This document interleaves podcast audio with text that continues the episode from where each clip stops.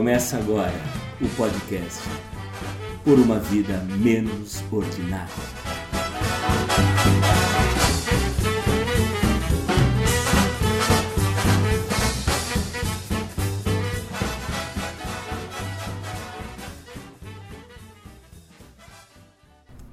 Olá! Você que está nos ouvindo agora provavelmente já esteja fazendo risquinhos no mês de fevereiro da sua folhinha, meu caro perseguidor de uma vida menos ordinária. Mas saiba que este é o nosso quarto programa feito dentro do mês de janeiro de 2020. Somos insistentes e convidamos você a ficar conosco e nos ajudar com críticas, sugestões e eventualmente elogios aos temas que aqui trazemos. E hoje, só com prata da casa, eu, Vanderlei Vieira, Cristiano Perobon e Juliano Chagas vamos fazer uma maçaroca com fake news, nazismo no governo Bolsonaro, Glenn versus Ministério Público Federal e ainda alguns palpites mal balizados sobre a disputa de melhor filme do Oscar 2020. Oi, Cris! No primeiro mês de relacionamento é comemorada bodas de beijinhos. E nós? Como vamos celebrar isso? Com cerveja, né? Tudo que a gente faz. Então, um brinde e vamos em frente aí. E aí, Ju? Foi bom para você? Vani, tá sendo ótimo. É, olá, pessoal. Olá, Cris. Opa! É, Estamos aqui para mais uma edição do nosso podcast Por uma Vida Menos Ordinária. Então é com satisfação que a gente se reúne mais uma vez. Aproveitar aqui a oportunidade já para dar aquele recadinho básico, né? Nosso é, podcast Por uma Vida Menos Ordinária está nas redes sociais, no Twitter, no YouTube. É, você pode entrar numa dessas redes sociais e nos curtir. É fácil nos achar, é só digitar por uma vida menos ordinária. Você pode acessar as plataformas digitais que nós estamos presentes também no Spotify, no iTunes, em outras plataformas. É fácil e rápido. E se você gostar também do programa, pode compartilhar nosso podcast nas redes sociais, nos grupos de amigos, inimigos, enfim, todo mundo. Haters. Haters. Ah, se não gostar, desce o pau, não é. tem problema não. Bom, isso não é fake news, né? Não, isso é, isso, isso é, é verdade. É tudo real. Então, olha, começando pelo tema fake news, então só recapitulando. Em 2017, o termo foi eleito a palavra do ano pelo dicionário britânico Collins. Essa expressão é utilizada para classificar um conteúdo falso e foi popularizada pelo presidente norte-americano Donald Trump, que se considera o criador do termo. Aí talvez já seja a primeira fake news. Mas vamos lá. O jornal É o País, o jornal espanhol É o País, no dia 19 de outubro de 2018, nove dias antes do segundo turno da eleição presidencial aqui no Brasil, ele fez uma extensa matéria sobre o tema, né, a fake news, na campanha presidencial. E elencou os cinco, as cinco maiores e mais aderentes fake news da campanha bolsonarista. Eu sei que, que o nosso objetivo aqui hoje é falar mais do método, é tentar entender mais o método, né? Mas antes eu vou, eu gostaria de elencar as cinco uh, fake news que o jornal espanhol trouxe uh, naquele momento, né? Em, um pouquinho antes do segundo turno. Primeiro na matéria é, ele fala, ele dá os números, né? Que no Brasil naquele momento é, seis em cada dez brasileiros tinham WhatsApp, né? e que naquele momento isso representava alguma coisa em torno de 120 milhões de pessoas que, que de alguma forma foram atingidas aí, impactadas, impactadas né? Então, o primeiro e talvez o mais é, é, lendário, né, e infame é, fake news, a, a, mais infame fake news, foi o kit gay. Kit gay para crianças de 6 anos que foi distribuído nas escolas. Você me permite só uma observação? Claro. Em relação ao kit gay, é, eu estava pensando nisso na pauta e eu lembrei que a fake news do kit gay, para mim foi a maior fake news que houve na eleição, porque ela foi dada em rede nacional, no jornal sim, nacional, sim. no horário nobre, Então, meu, não dá para dizer que não houve uma fake news aí, né? Só Tá. uma observação que eu achei. Foi durante o debate, ou durante a A entrevista. Na entrevista entrevista? que o Bonner fez com o Jair Bolsonaro. Aí o El País coloca como a, a segunda eh, fake news que, que mais teve penetração e, e, e mais mobilizou, que foi o homem que, que apunhalou o Bolsonaro, que era filiado ao PT, inclusive há uma manipulação de imagem num- numa campanha, num- numa, numa caminhada do, do Lula com muitas bandeiras vermelhas, eles colocam a figura do, do cara lá, né, que é o, o bispo, né, o Adélio Bispo. Adélio Bispo, isso mesmo. Então tem as duas fotos, tem a foto adulterada e tem a foto eh, real, né? Uma outra eles, eles não eles não tiveram pudor de preservar nem mesmo a imagem da Beatriz Segal, da atriz Beatriz Segal, que já já havia morrido nessa época, né? E que era uma foto antiga dela de um acidente que ela teve e ela estava com o rosto todo marcado e ah, o pessoal coloca senhora agredida, o pessoal bolsonarista, né? Senhora agredida por, por ser eleitora de Bolsonaro. E na verdade era uma foto antiga da, da atriz Beatriz Segal. É, Haddad defende o incesto e o comunismo em seus livros. Aqui com uma contribuição é, gloriosa do, do astrólogo Olavo de Carvalho, né? E a quinta, que o El País elenca como a, a mais a, a que deu maiores resultados e talvez a- também dentro dessa infâmia é, criada, que foi se Haddad chegar ao poder, pretende legalizar a pedofilia. Gente, acho que é um começo de, de, de conversa assim é, que precisa tomar alguma coisa pro estômago, né? E a partir daí o enjoo vai ser controlado, né? Não, eu acho que é um tema que todo mundo vem falando já, já mais de já alguns anos já, né? E que, cara, num primeiro momento, no início tal, parece uma coisa inofensiva, uma brincadeira de WhatsApp e tal, mas que toma uma proporção porque acaba substituindo de os fatos, né? Substitui uma, uma, uma real interpretação, né? É, é, substitui elementos para as pessoas tomarem decisões. É, o, a coincidência né, de todas essas é, fake news que, que o Vanderlei citou e elas serem contra o PT devido à eleição. né? então, acho que esse é um primeiro ponto. Não é uma exclusividade do governo Bolsonaro, não é uma exclusividade nem da política, só trabalhar com fake news. Eu lembrei de uma coisa, de, de outras campanhas, até pré-internet, tá? tinha um método que o pessoal chamava, um nome ridículo, chamava teatro do invisível.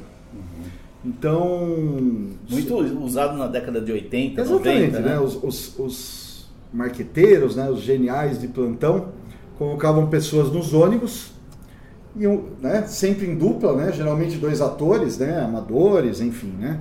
precisando desse, desse ganhar esse jabazinho, e nas cidades iam lá e um comentava com o outro, ah, você viu o prefeito? Vai fechar tal escola, tal. É, isso era feito nos ônibus, nos táxis, em pontos de aglomeração.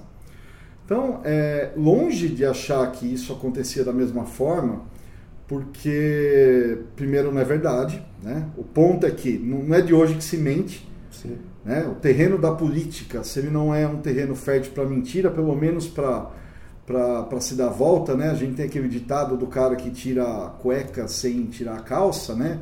O político, né? O, o, o- político malandro, enfim.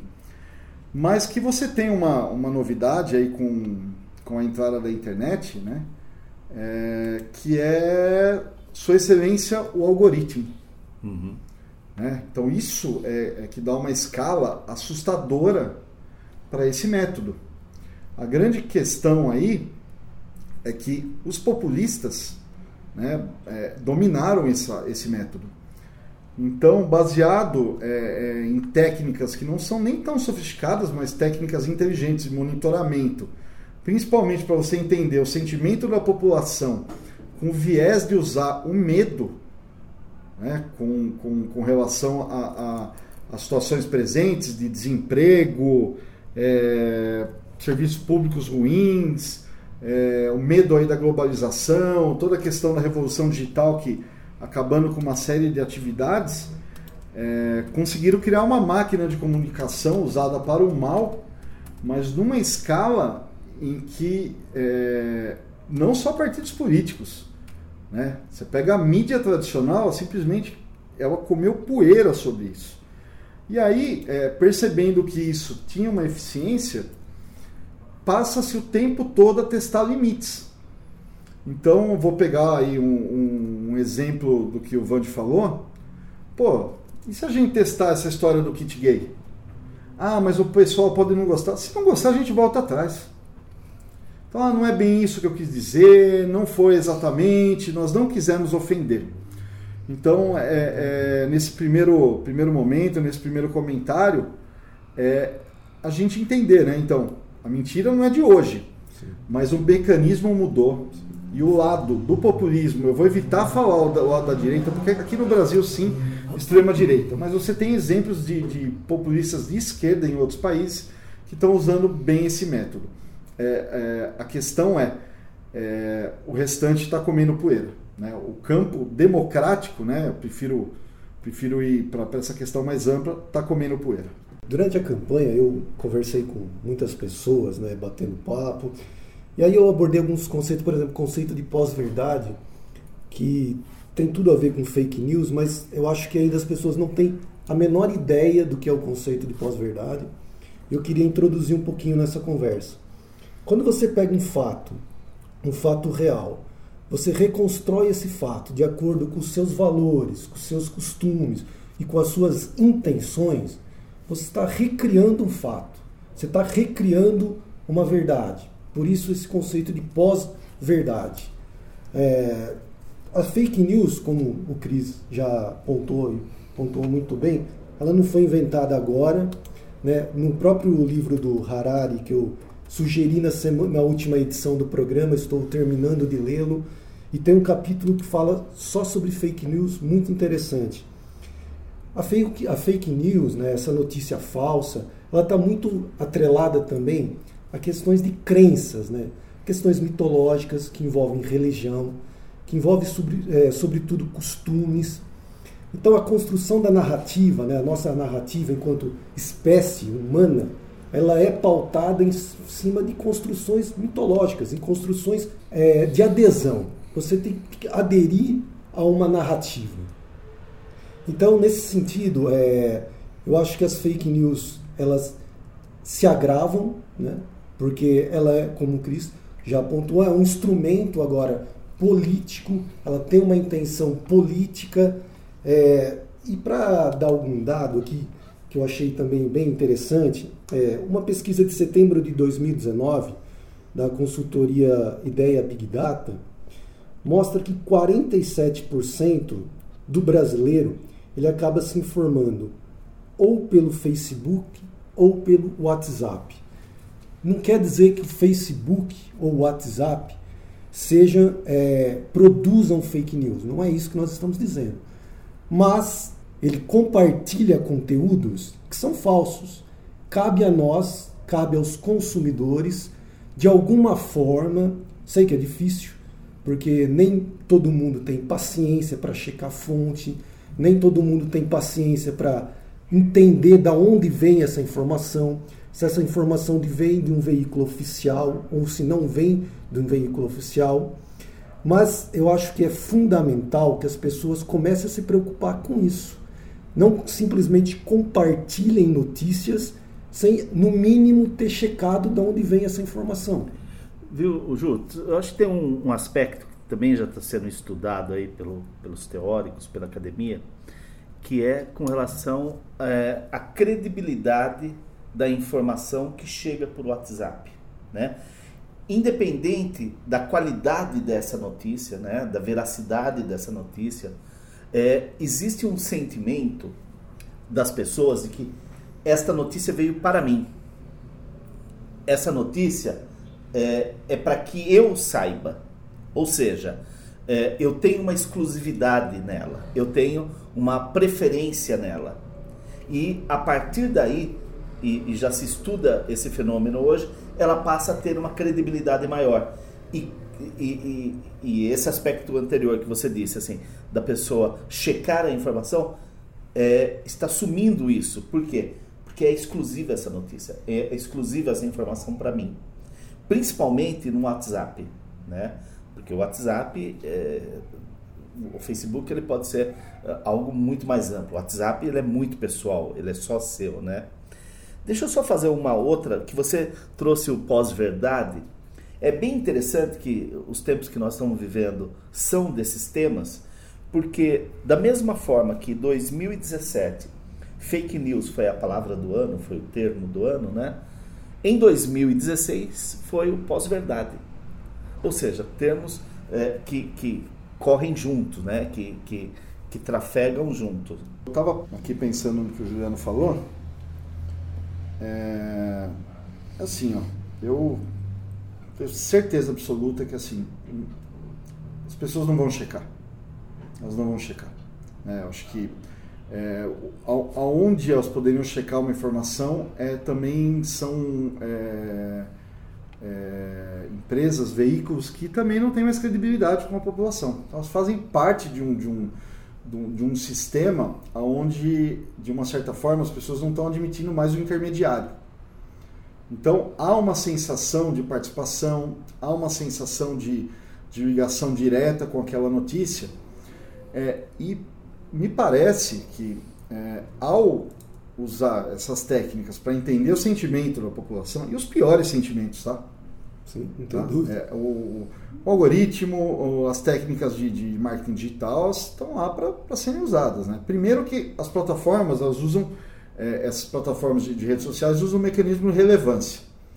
Então, se o Facebook não é responsável por inserir a fake news, também é, é, nada fez até, até, até o momento em que teve problema. É mas, Cris. Para repensar esse mas, mecanismo mas, de relevância. Mas as pessoas, em geral, elas também é, elas favorecem, né? Com informações, então elas fornecendo essas informações, elas vão criando também esses canais de, de direção, né? Não, de direcionamento. Não. Exatamente, né? você tem. É o joguinho, é, é, é não, a coisinha da moda. É o... você, você trabalha com, com a hipersegmentação. Então você, a partir do momento que você entendeu, entendeu o sentimento, você pode ter grupos, né? ter campanhas, milhões de campanhas hipersegmentadas para grupos de uma certa forma diferente. Mas os seus comentários também valem para isso, né? Sem dúvida, sem dúvida. É, o uma... seu posicionamento pessoal, né? Se eu, claro, se eu, se claro, vou, claro, isso é medida de engajamento. opinião sobre, né? Exatamente, isso é medida de engajamento. Então, vão desde os dados que a gente deixa, o que você compartilha, o que você comenta, enfim mas você consegue ter é, é, pautas e posicionamentos para diferentes grupos. Só que ainda assim, você precisa ter um rosto, você precisa ter um tom de mensagem, precisa ter algo que dê coesão entre outros, esses grupos. Né? Provavelmente aí, onde você entra esse sentimento de raiva, sentimento de perda, né? É, onde você procura ao máximo possível não pulverizar. É, eu estava eu, eu uma das, das coisas que eu li essa semana aí para a gente poder discutir, eu li o livro Tormenta, né, sobre o primeiro ano do governo Bolsonaro. É... Aquele daquela japonesa? É esse? O da japonesa? É que só faz fake news. Entendi. É. Segundo o capitão. Segundo o capitão é isso, né? Uhum. Mas olha só. Primeiro que eu acho que o, que o, que o livro foi, foi bem comedido, tá? Mas eu vou dar um, um, alguns números e que eu fiquei espantado e não deveria. Ó, notícia do dia 27 de março de 2019. Bolsonaro reclama da jornalista Eliane Catanhede que teria adiantado dado furo da demissão do ministro Vélez. Se alguém lembra do Vélez, né? Da educação, né? né? Bom, é de não se dar nada para um comentário desse, né? Bolsonaro ganha 230 mil apoios no Facebook com essa porcaria. Mais uma, só para não ficar enchendo. Extinção do horário de verão, dia 5 de abril. Tá?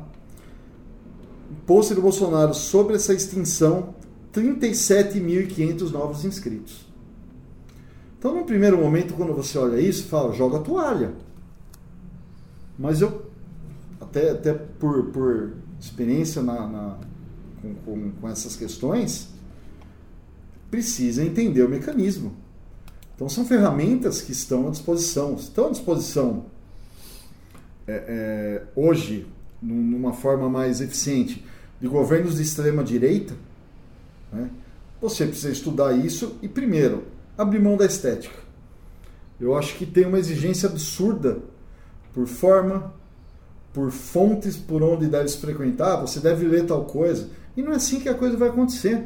Porque aí também não é remeter só ao fenômeno das fake news, o fenômeno recente das redes sociais.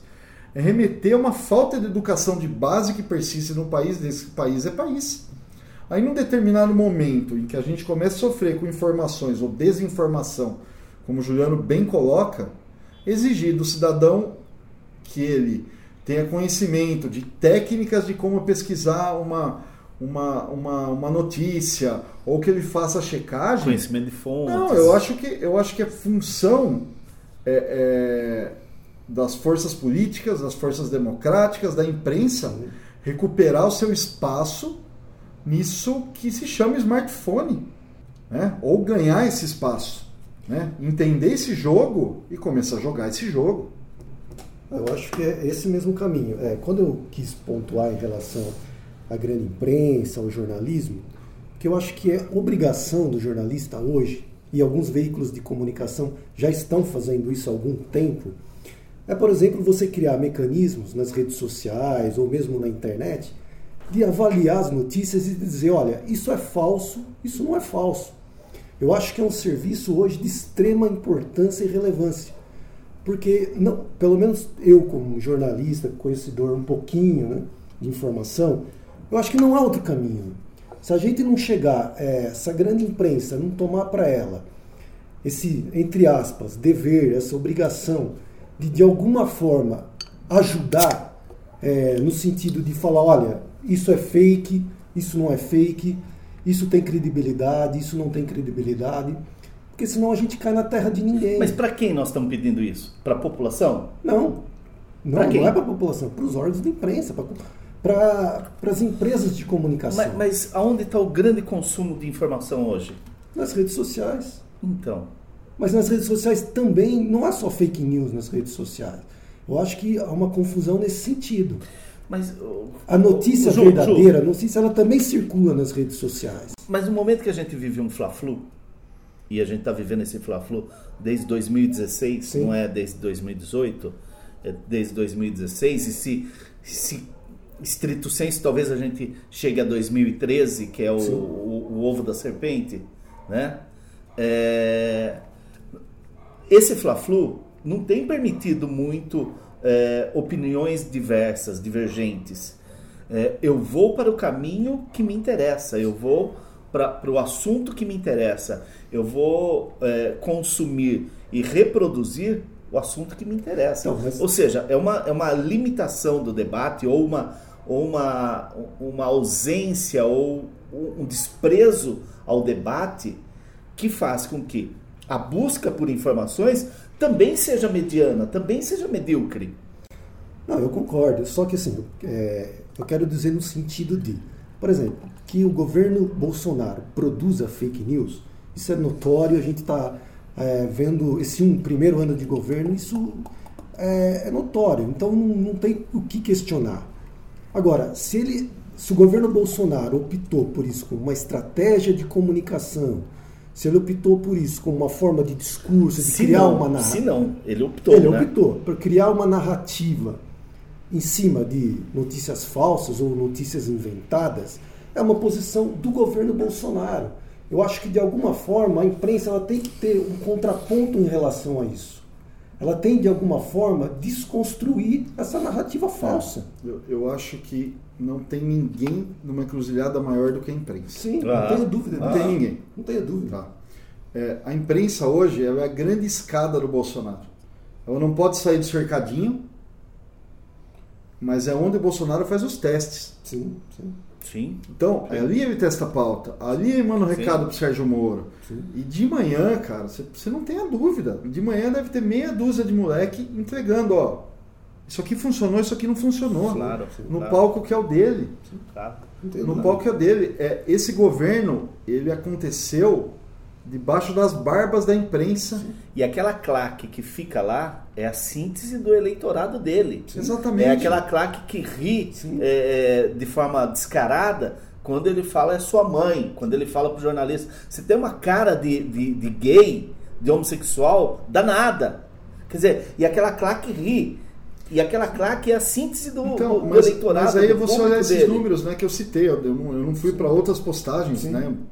A gente não, não- acho que não merece ficar repetindo certas bobagens aqui. Sim, inclusive essa é uma lição que a gente vai conversar mais tarde, quando a gente entrar no nazismo, né? Exatamente. Mas você. É, é, mas essa encruzilhada da imprensa é uma encruzilhada que ela se colocou. Nós temos alguns veículos funcionando, o caso do Intercept, o caso do Next, enfim, estão tentando um jornalismo diferente e que não tem nas suas costas a manchete criticando o governo e o anúncio da Petrobras da página 2. Então, a mídia também ela não conseguiu reinventar o seu modelo de negócio. concordo. E ela quer te levar para o ambiente ainda do jeito que ela quer. Então, é, é, eu acho que um bom aprendizado para a última década é que tem uma reinvenção de atendimento de todo e qualquer serviço. E a gente não pode também ficar escolhendo aqui, pô, ah, vamos salvar a mídia tal. A mídia é importantíssima, é pilar.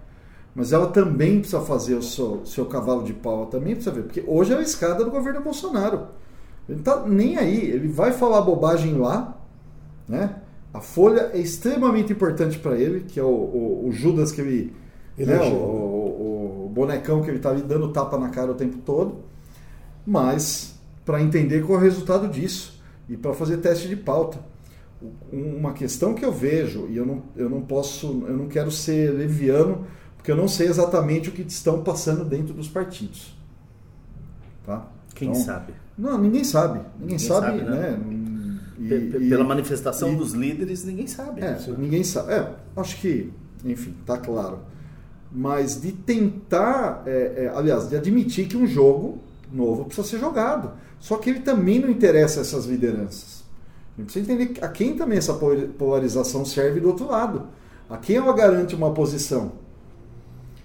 Entendeu? Então, é, não dá para ficar exigindo para onde as pessoas têm que ir, se informar. É uma questão estética, enfim. É, é feio, cara. A forma que os caras fazem, ela é feia. Quase grotesca, né? Mas você vai lá nos primórdios aí de, de, de grupos online e tal, cara. Essa, é, é- esse, é, esse é um jogo que estava sendo gestado ó, há muito tempo. Né? Então é urgente aprender com isso. Urgente. Tem o caminho. Tem um caminho. Mas talvez não seja jogado pelos mesmos atores.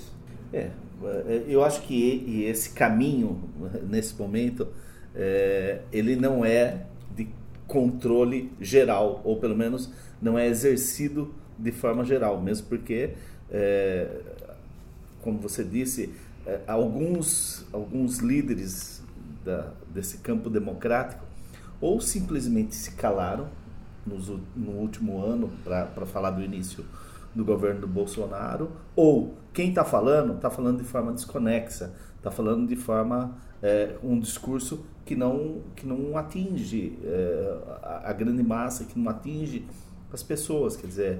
é- é- E o fato são da- a líderes- gente já falou- são líderes mais ninguém também, né? é, é, mas a gente já falou da- sobre o domínio da linguagem, né? A, a- a- quem detém o domínio da linguagem hoje, né? Dessa nova linguagem. E o fato da oposição também estar tão mergulhada em descrédito, eu acho que tudo que ela produz acaba virando vitrine também para ser apedrejada, na verdade. Então eu acho que eu eu acho que Eu, eu só, eu- só faria uma ressalva, uma ressalva aí. É, quando fala é, oposição, a gente oposição eu precisa- estou dizendo é, a gente precisa- particularmente o PT. que É, o- não, mas eu, eu, é eu, é, eu- eu- oposição seria um pouco mais Bolsonaro. amplo. Eu seria um pouco mais amplo em, em dizer que a Lava Jato teve um- um- um- uma função de demonizar a política, de acabar com a política, de, de dizer que o caminho não era pela política, não era pelos partidos tradicionais, não era por essa organização que, que da, da representação. Quer dizer, ela teve um papel fundamental nisso, Sim, que hoje a gente vive as consequências disso. Sim. Quer dizer, as Entendi. lideranças do campo democrático eh, eh, não mudaram o seu posicionamento, só não são mais ouvidas, só não são mais queridas, né? É, e, e- e o pior é que talvez é isso que a gente está tentando sintetizar aqui, que eles também não compreendem essa nova linguagem, não dominam e não entraram no debate eh, com as mesmas ferramentas até agora. Não vão largar o osso. É, o Juliano citou o PT aqui. Olha, que o Brasil não precisa do PT. Posicionamento pessoal, que o Brasil não precisa do PT. E, e- e talvez, Cris e Juliano, é, um bom exemplo disso tudo que nós falamos, estamos falando nesse momento, é, seja o dia que o Lula saiu da cadeia, é, a mobilização daqueles dias, né? Um dia, dois dias, o dia efetivamente, depois o, o- o segundo dia que ele teve um, um ato público. É, que isso não teve é, continuidade. Ele não descobriu uma forma de dar continuidade a isso, né?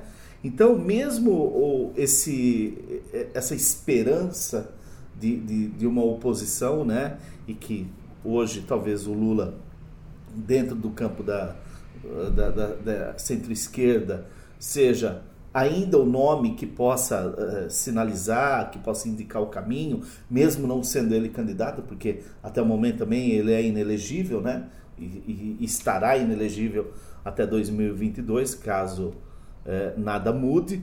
Eh, mas mesmo este cara, que sempre teve um espaço gigantesco, teve uma possibilidade de propor ideias, propor pactos, propor outras formas de organização eh, para o Brasil, não tem mais o, o seu discurso está esvaziado, a sua fala está esvaziada, né? Então eu acho bem interessante a gente pegar aquele momento eh, da, da- que ele saiu da cadeia e o que é o Lula hoje, né? Passados dois meses, dois meses e pouco. É, eu acho que isso fica claro na aprovação que o Sérgio Moro ainda tem como super-ministro do governo Bolsonaro. Eu acho que essa narrativa, como você falou bem, do que o Moro acabou criando com a Lava Jato, é uma narrativa que ainda está permanente no inconsciente, no consciente da maioria dos brasileiros. Né? Como o cara que veio para desarticular eh, uma organização criminosa. Enfim, eu acho que vai levar tempo e estratégia da oposição se ela quiser desconstruir esse discurso. Eu acho que não vai ser da noite para o dia. Concordo plenamente com o que vocês colocaram aqui. Eu acho que tem que entender as ferramentas de comunicação, como as- a população, do modo geral, se comunica hoje, que é basicamente em rede social, é, e tentar de alguma forma reorganizar esse discurso de oposição. Só que eu volto a salientar, eu acho que dá para fazer isso sem é, mirar nas fake news. Não, sem dúvida. Sem dúvida. Eu acho que isso tinha que ficar bem claro para Você tem uma técnica a ser usada, mas ser usada de uma outra forma. Sim. É que tudo começa também, Juliano Vande, é, quando a gente fala de pô, entender o sentimento online, enfim e tal, é a mesma coisa que, que entender o sentimento indo às ruas, indo, indo às localidades. Né? É, é, esse campo da oposição, ele perdeu a conexão com as periferias. É pegar também o resultado do- da, da, Das últimas não, eleições. da reeleição de Fernando Haddad. Sim. É bom bater algumas teclas. Sim. Se não fosse a Vila Madalena, não teria ganho em uma urna, em um bairro, em uma sessão, sei lá o quê. Entendeu? Então, tem que fazer essa questão, porque também, no outro lado, se faz o raciocínio, ah, as fake news, tal. claro que elas São importantes, não dúvida. entendeu? Mas foram tomados. Tem, tem outras questões, né? Quando eu falo, por exemplo, do Sérgio Moro, não vou nem me estender nisso, é, a gente vê com os vazamentos da Vaza Jato, enfim, que problema seríssimo de método. Sim. Mas não dá para não dizer que para uma grande parte da população que estava impactada por notícias de corrupção, e aí nem um pouco fakes também, não vem nele alguém que de alguma forma deu uma solução. Sim. Em parte. Então, é, poxa, mas tá- é, é certo então fazer por caminhos, né, por caminhos tortos? Não, é errado. Isso não é a democracia. Mas é preciso entender. É, e falando um pouco de, de- de Sérgio Moro, fugindo só um pouquinho do nosso tema, mesmo porque nós já, já vamos partir para o outro, né? É, lembrar que o Sérgio Moro também é um, é um grande bode na sala do Bolsonaro, né? Porque mesmo o Bolsonaro fazendo esse gesto agora, reforçando a possibilidade dele ir para o Supremo Tribunal Federal, é, isso não o tira da disputa eleitoral de 2022. Não é? Porque afinal de contas ele pode ser nomeado e pode sair de lá. Sim. Não Na- nada, nada, nada, nada o prende lá, né? É, e talvez, eu fico pensando aqui, é, ele saia ainda com mais força, né? Porque, de novo, é o cara que está indo para o sacrifício é, pela, pelo Brasil, pela, pela população brasileira. Então, eu acho que o Bolsonaro tem um grande problema na, na vida dele, chamada Sérgio Moro. Eu acho que ele já entendeu esse problema. Eu acho que a entrevista agora, a última entrevista Ele que fez um teste, né? É, que o Sérgio Moro deu no Roda Viva serviu de termômetro para ele, para ele testar até que ponto é, nós temos aqui um super-ministro que está alinhado e está caminhando segundo as minhas regras e até que ponto É um é, um, é uma surpresa. potencial candidato. É, é uma surpresa. E as ações do, do Bolsonaro, elas são muito pragmáticas. Pelo menos eu, eu vejo nesse sentido. Sim, eu- eu É também, extremamente eu também. pragmática. O que era ridículo é método. A gente já, já falou isso várias vezes, em outros programas, inclusive, né?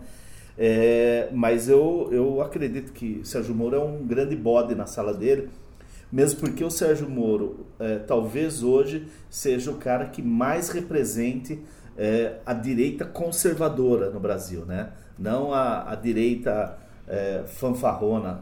Eu, eu acho, eu discordo um pouquinho. Eu acho que o Sérgio Moro representa um espectro muito maior do que Sim, não, sem direita, dúvida, cara. sem dúvida, Eu sem acho dúvida. que vai até para um pouco do campo da esquerda. Ele também. é um sassamutema, ele é um salvador da pátria. Sim, Mais né? um, né? Sim, Mais um, claro, mais um. Mas é um.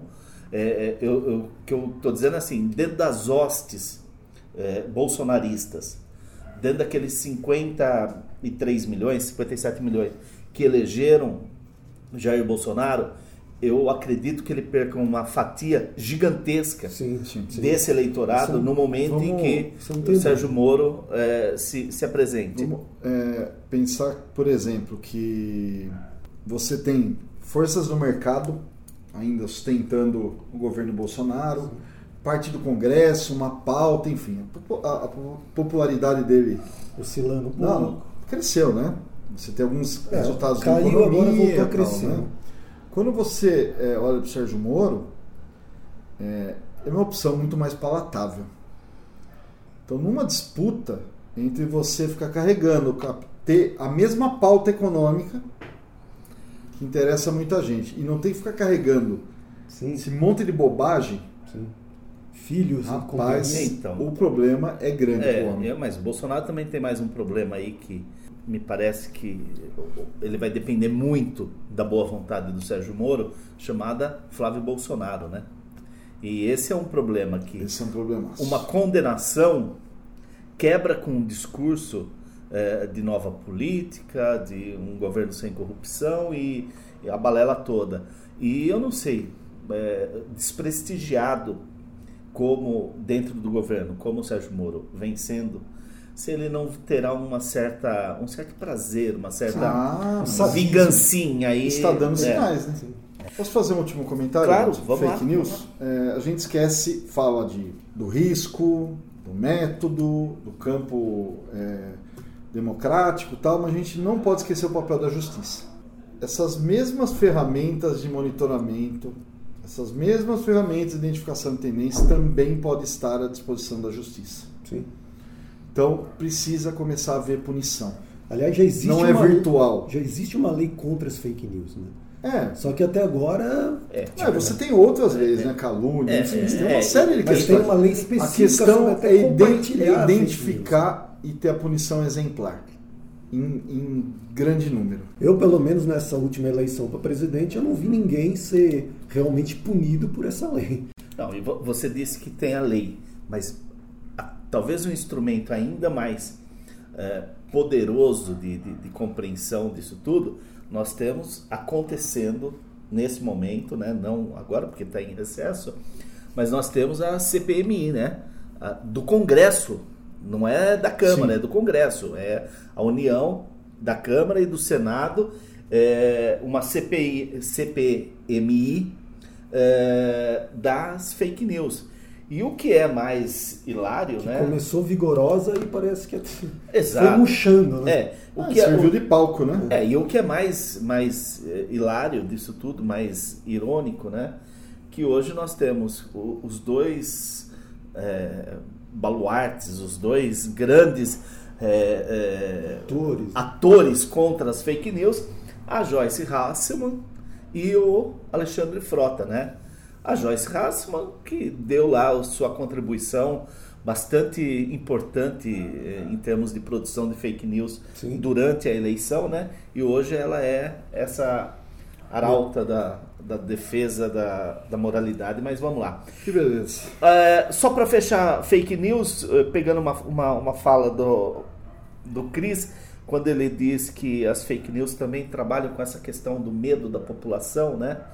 É, lembrando que uma grande fake news é, histórica é do dia 10 de outubro de 1938, né?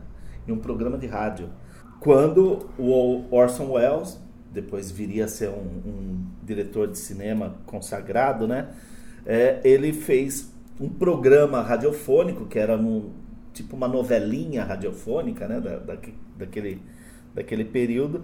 Então ele pega um texto de H.G. Wells é, sobre uma invasão marciana, né? E ele coloca aquilo no programa como se fosse uma invasão mesmo, né? Como se fosse um noticiário acontecendo.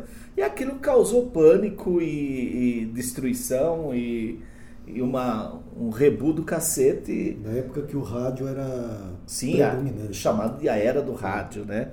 Então, é, nós temos uma primeira grande fake news é, na imprensa, né? É, saída da imprensa e que mostrou seu poder junto à, à população incauta em 1938.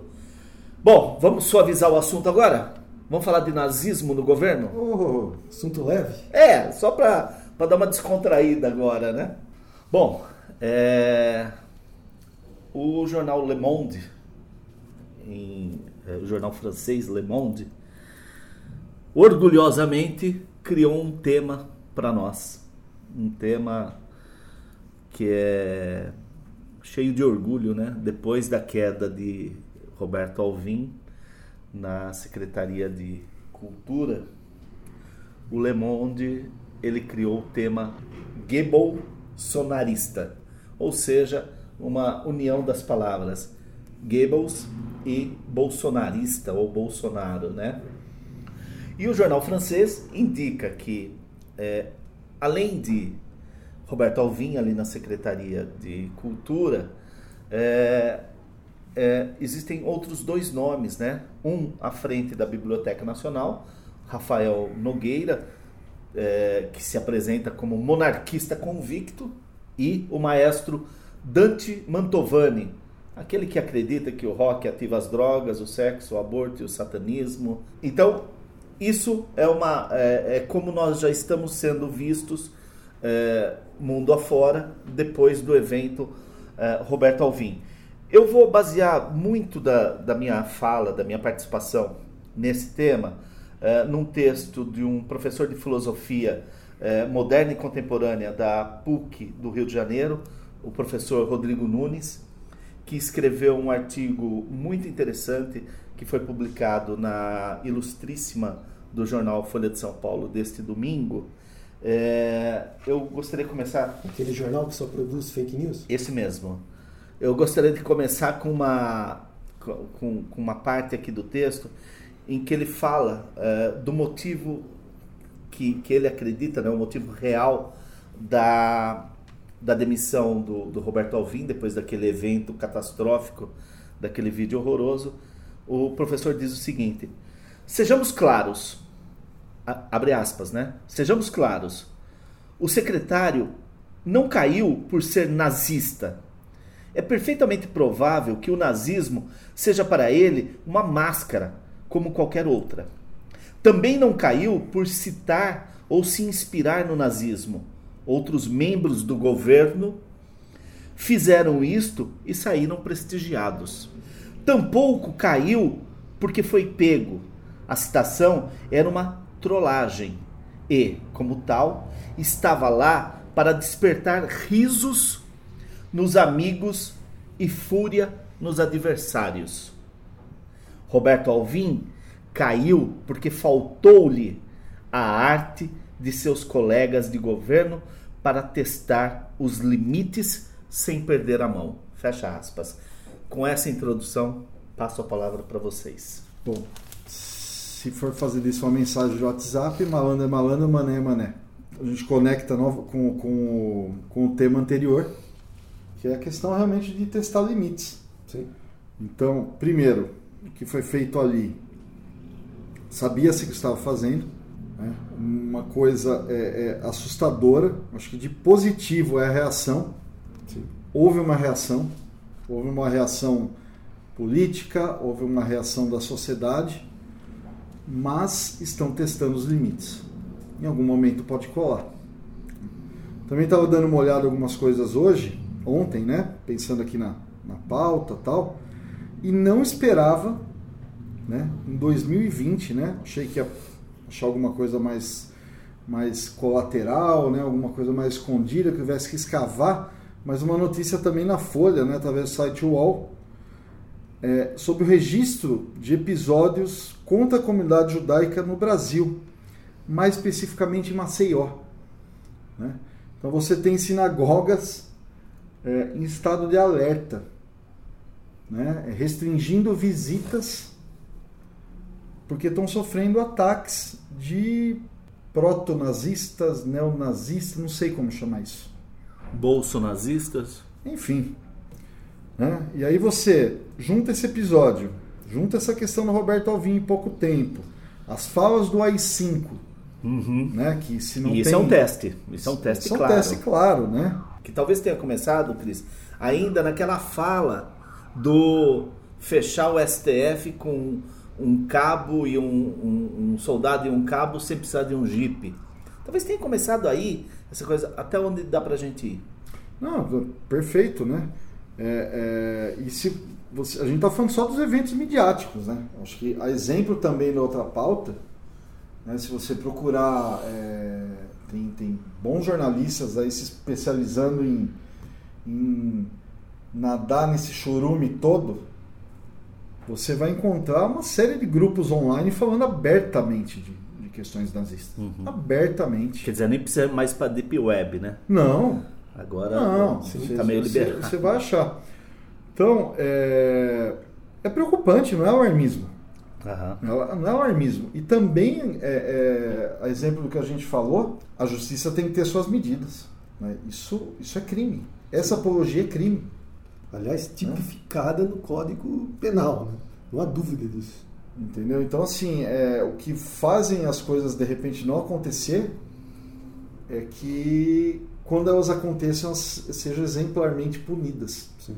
Então, você não pode é, deixar com que situações como essa se arrastem em investigações e que dê uma sensação maior de segurança. Porque essas coisas estão aparecendo, então há uma sensação de liberdade para fazer isso. Né? Você, inclusive, tinha proposto, Cris, que, o, que o, o nome do nosso episódio fosse o guarda da esquina, né? É, essa é a sensação. Isso em referência...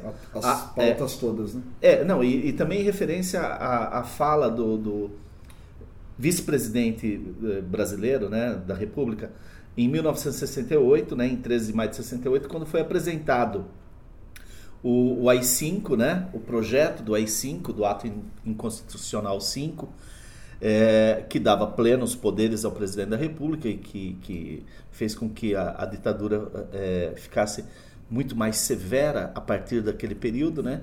E que no momento que aquilo foi lido, o vice-presidente Pedro Aleixo falou: presidente, eu não tenho medo dos generais, eu não tenho medo dos juízes, eu tenho medo do guarda da esquina que se sentirá com autoridade para fazer qualquer coisa contra o cidadão. Exatamente. É. Eu acho que é baseado nessa sensação, é, nessa suposta liberdade, né? Que foi dada, que as coisas estão acontecendo. Ou liberalidade, talvez, Exatamente. Né? Criou-se um ambiente. Exato. Independente de legalidade. É, eu não estou dizendo que determinada liderança ligou para alguém, vai lá na sinagoga, então não é isso.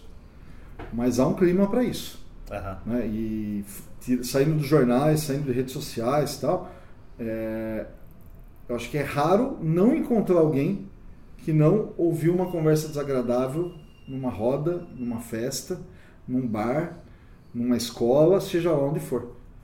Então, isso, isso é preocupante. Então, uma sensação de, de, de, de uma certa opressão, uma sensação de uma certa. É, é, de você estar tá vivendo algo um, um, tempo muito estranho, né? E, Algo muito perigoso. E, e guardadas as devidas proporções, né? É, é, a tua fala, o teu relato, né? Desse medo, assim, até por, por essa memória cinematográfica, né? Me lembra, sabe, aqueles períodos ali de, de 33, na, na, na, na Alemanha nazista, onde a, a loja dos judeus era marcada, depois era é, é, saqueada, depois. Mas é o relato dessa é, matéria, sinagogas pichadas. Exatamente. Então, quer dizer, é, é, nós estamos vivendo uma coisa de quase 100 anos atrás, de 90 anos atrás, né? De um, de um irracionismo quase centenário, né? Primeiro eu gostaria de destacar esse vídeo do Alvin. Eu acho que já foi amplamente discutido na imprensa, então mas eu gostaria de pontuar algumas coisinhas que eu achei interessante, que eu re, revi o vídeo hoje. Primeiro, para mim, há uma encenação meio bizarra, mas milimetricamente planejada em relação a isso. É, é uma peça de propaganda, é óbvio. É, você tem ali a escolha do, do vestuário, você tem uma cruz de madeira, que eu fui pesquisar um pouquinho, que chama a cruz de Caravaca, que é uma cruz trazida pelos jesuítas ao Brasil. É, e entre os seus significados estão poder e proteção divina. Você tem a trilha sonora do Richard Wagner, né, que é conhecida como uma trilha sonora predileta de Hitler. Enfim, você tem alguns elementos que compõem esse vídeo que não dá para dizer que e depois o Alvin tentou de alguma forma justificar ou Aliás, só vai piorando a fala dele, piorando, né? Com o passar do isso. tempo. Isso é bom, né? Ela foi é, milimetricamente planejada.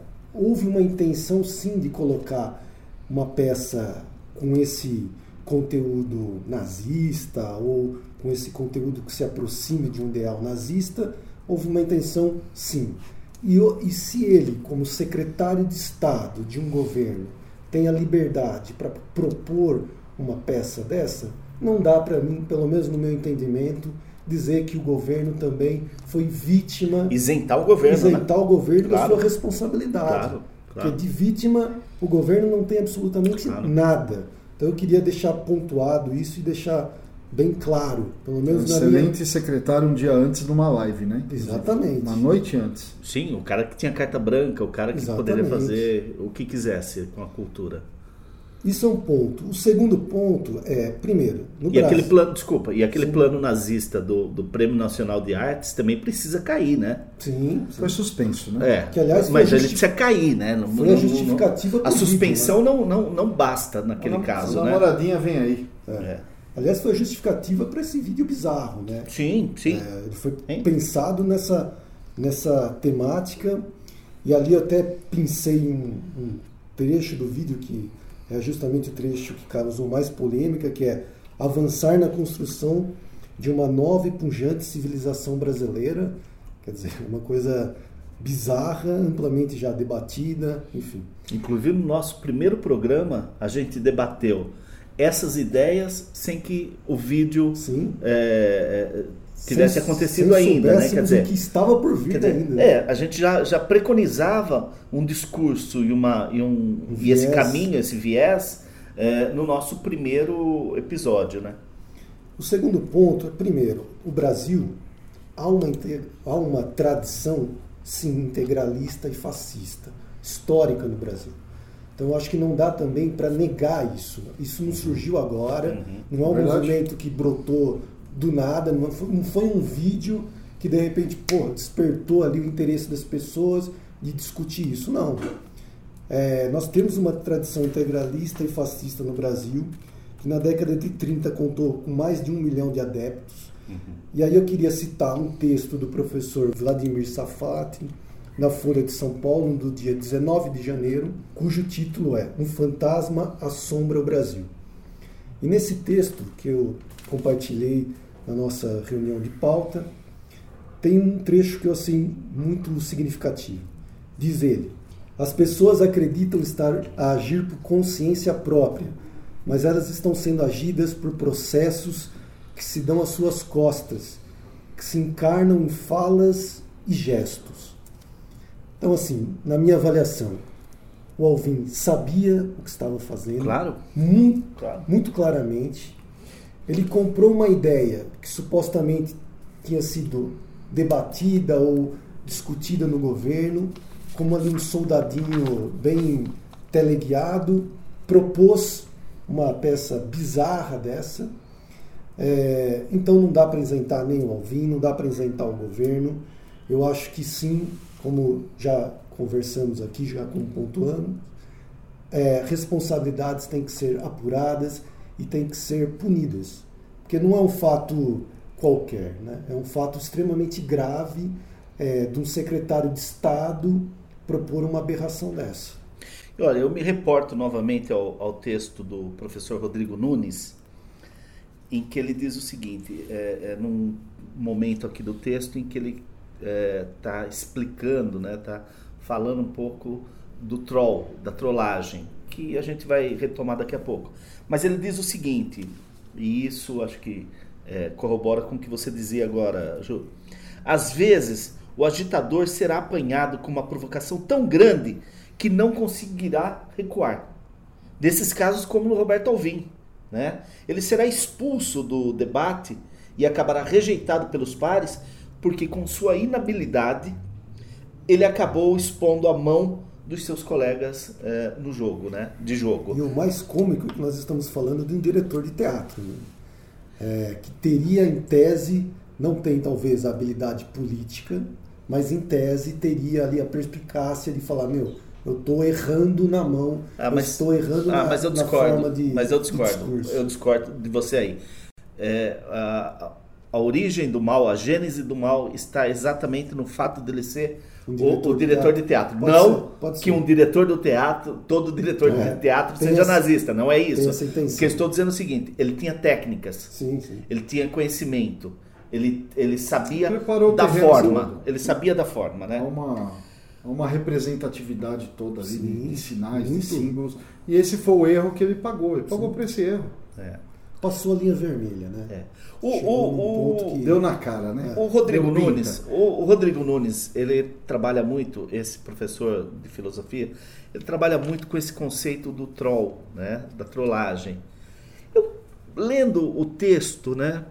É claro que ele fala de, é, isso tudo dentro do campo da política, da ciência política, né? Porra, mas eu falei, pera, esse termo para mim, ele, ele, ele é muito usual e, e, e de forma bastante pejorativa, né? Que quem não se lembra da, da, do programa de televisão Pânico, que o, os grandes momentos do programa eram de trollagens, né? Inclusive, acho que eles que abrasileiraram o termo e criaram é, é, essa coisa da trollagem, né? E que o, o professor explica de forma acadêmica Sim. aquilo que a gente é, podia ver na televisão aos domingos à noite, aos domingos à noite, que era uma brincadeira com, sobre e nunca junto, né? Uma humilhação que era feito para uma pessoa, com uma pessoa e com quanto mais notória, quanto mais é, exposição, exposição a essa pessoa tivesse na sua atividade profissional, na sua atividade artística, seja lá o que for, melhor seria a trollagem. melhor seria o conteúdo que eles estariam produzindo. Então, é, é interessante porque, é, em termos é, acadêmicos, né, em termos é, mais técnicos, o professor Rodrigo Nunes diz o seguinte: é um humor iconoclástico, ou seja, daquele de você destruir reputações para falar o mínimo, né? Mas a iconoclastia é quando você não tem mais é, nada a ser adorado, né? É, um humor iconoclástico e sem limites, luz na linguagem da internet, acima de qualquer consideração de bom gosto, moral, utilidade política ou mesmo bem-estar alheio, né? Cara, é só isso que nós estamos vendo, né?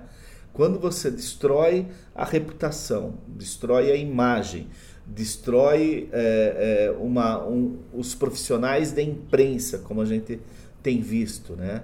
Cara, é um processo de iconoclastia, um processo de, de, de desintegração de valores, de, de, de respeito, né? E como você falou, parece que tudo se justifica porque é simplesmente uma trollagem, né? Como Sim. se isso não tivesse consequências é, então, desastrosas. Mas, mas, isso dá um salvo-conduto. Sim. Quando alguém reclama, se a pessoa ela inverte a pauta, pô, mas é uma brincadeira. Então há uma defesa no método, mas também é método. Sim. Né? Aliás, é um método é, muito. A questão eficiente. toda. Não, eficiente, de você ver quantas pessoas é. fechando contas em redes sociais, enfim, Sim. a coisa transbordando para ameaça, porque não são só pessoas de carne e osso, né? Sim. Aí não vamos esquecer dos robôs, né? Programados para assassinar reputações, enfim. Mas é um método super eficiente porque ele acaba dando a defesa do, poxa, você não tem humor, né? Sim. Você não sabe brincar vai de encontro com aquela espiritualidade do brasileiro, né? Tudo, ah, tudo, tudo é meio engraçado, né? Tudo muito permitido. E aí acho que há um realmente um abuso nesse nesse método que para mim é absurdo. É, é, mas assim, o, o que você chama de brincadeira é, da população ou aceitar coisas além da conta, né? E é interessante porque fazendo um outro paralelo aqui, no momento que nós estamos discutindo todas essas questões, é, hoje existe um, um, policiamento ideológico muito grande, assim, é, ah, mas o humor que era feito na década de 70 é, atingia as minorias, atingia o negro, atingia o homossexual, atingia o gordo, incorreto. é, politicamente incorreto. Quer dizer, então é, é interessante que o, o, mesmo, a mesma sociedade que aceita isso é, de uma forma quase revanchista, né? Assim, ó, porque agora nós estamos, estamos falando tudo que nós queríamos falar sobre A, B e C, né? Essa mesma sociedade, né? É, quer, quer cobrar coisas do passado, né? Quer é, resgatar é, a, estimas, autoestimas é, do passado que naquele momento eram aceitas pela sociedade, né? Então, uma coisa Mas, meio. É, eu acho que eu, eu, concordo plenamente com o Cris. Eu acho que o que diferencia isso é o método, é a intenção. Uhum. Você usar essa estratégia como uma intenção política, uma intenção de comunicação para desconstruir um discurso ou atacar alguém. Então, é, eu acho nesse sentido extremamente complicado. Né? É, concordo com você que eu acho que há um revanchismo, sim, em alguns aspectos de. Ah, é, não é possível fazer esse tipo de brincadeira, porque também a gente está numa sociedade extremamente chata, porque de repente tudo virou politicamente incorreto. Então, é, vamos, vamos permitir esse tipo de brincadeira aqui, acolá, mas usar isso como método de governo, usar isso como método de comunicação, eu acho que extrapola muito né, o senso comum, e, enfim, vai para um objetivo muito claro que é desqualificar, caluniar, injuriar. Então, eu acho que como método, como objetivo de governo, de ação de governo, eu acho extremamente criminoso e complicado. É, mas o Cris ele, ele, também diz dessa coisa da, da provocação, né? Vamos, vamos, levar ao limite, né? Vamos testar. Vamos testar, vamos testar o tempo todo. Vamos, tá rolando. É. Só falar que não era depois. É. O, o, o, professor Rodrigo Nunes, ainda é, citando o trabalho dele aqui, é, ele diz aqui que um antídoto para um antídoto para a gente é, não deixar que essas coisas cresçam, é, é comentar sem citar nomes ou conteúdo, né? Então você faz uma, uma o seu posicionamento, né, contrário ou é, é, discordando daquela da, daquilo que foi criado, daquele tema, daquele assunto, sem ficar reforçando, sem ficar reforçando, mas assim colocando uma posição proativa com relação Sim. a isso, né? Mostrando o absurdo dessa, uh, daquele posicionamento. Eu fiquei me lembrando também na eleição quando teve a campanha do Ele Não, Sim. né? Que foi uma campanha que é, aconteceu de norte a sul do Brasil, mas que o resultado dela no domingo posterior, né? Depois de uma semana de campanha, foi é, fazer com que o Bolsonaro, que até aquele momento vinha caindo ou depois de uma, de uma queda considerável, ele voltou a crescer de forma é, grande também, né? de forma muito acelerada e que acabou definindo o, o, o resultado da eleição. Né?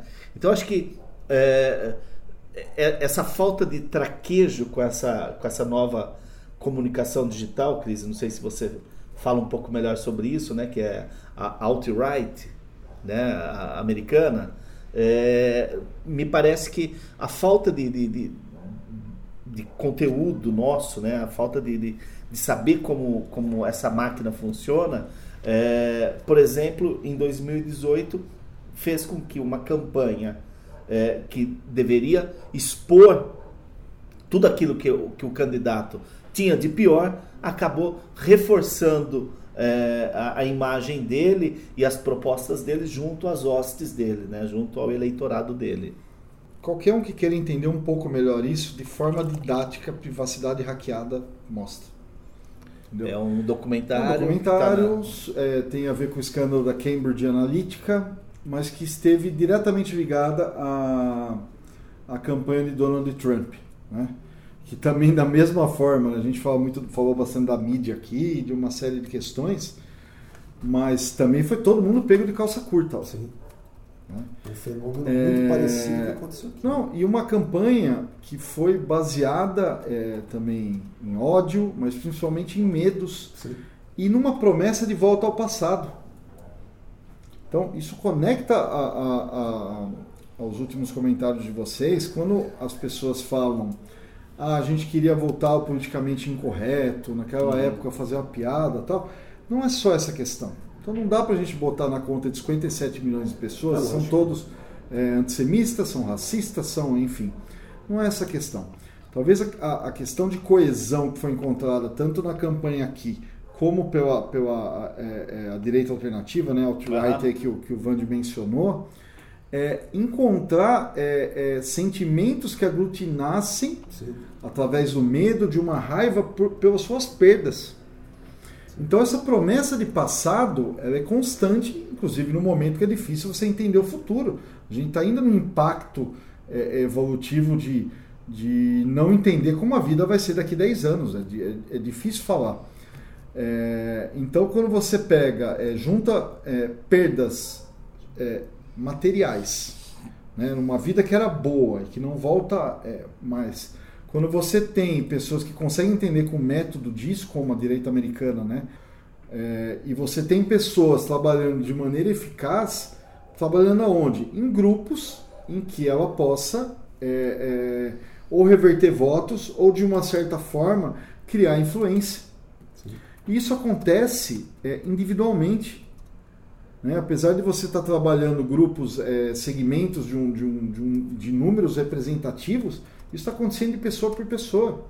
E isso não é captado. Né? Então, existem sentimentos. Né? Também eu, eu, eu, acho que é um outro ponto a ser, ser levantado sem querer sair muito da pauta, mas acho extremamente importante. As demandas existem, as questões da segurança pública, as questões do emprego e política, assim como tudo na vida, é expectativa. Né? Infelizmente, a gente tem um fenômeno de, de 2018, né, na eleição, que é um fenômeno em que é, a expectativa ela se manifesta não pela esperança, como já aconteceu, Sim. né? Aliás, a, a moça que tinha medo em 2002 está de volta. Né? Ela não se manifesta mais como expectativa, mas ela se manifesta através do medo.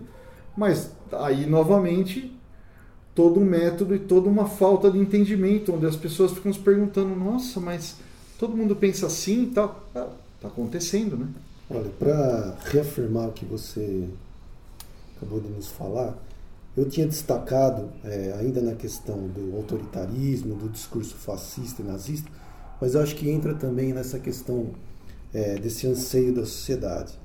É, primeiro, é, como a gente já abordou no terceiro programa, algum, a, a elaboração de algumas crises, por exemplo, políticas e econômicas, é, uma democracia precária, há crises no sistema democrático, falta de uma memória histórica, crise de uma democracia liberal, é, principalmente após a Segunda Guerra Mundial, transformações do processo de comunicação, debate, debate público e participação social. Então, acho que são alguns elementos, é, eu concordo plenamente. Não é só o, os veículos de comunicação, não é só essa revolução tecnológica da informação que cria um Bolsonaro, não é só é, essa revolução que desencadeia as manifestações que ocorreram no mundo todo, no mundo todo a partir de 2010, no Brasil a partir de 2013. Eu acho que são problemas, como o Cris já destacou, de uma agenda muito objetiva, que acaba afetando a vida cotidiana das pessoas. Aí você pega um estopim, que é um reajuste de uma tarifa de ônibus, e de repente isso vira uma bola de neve, porque começa a pipocar outras demandas, mas a gente não conseguia identificar, ou pelo menos a grande imprensa ou o sistema político não conseguiria, não conseguia pautar, deixar isso explícito.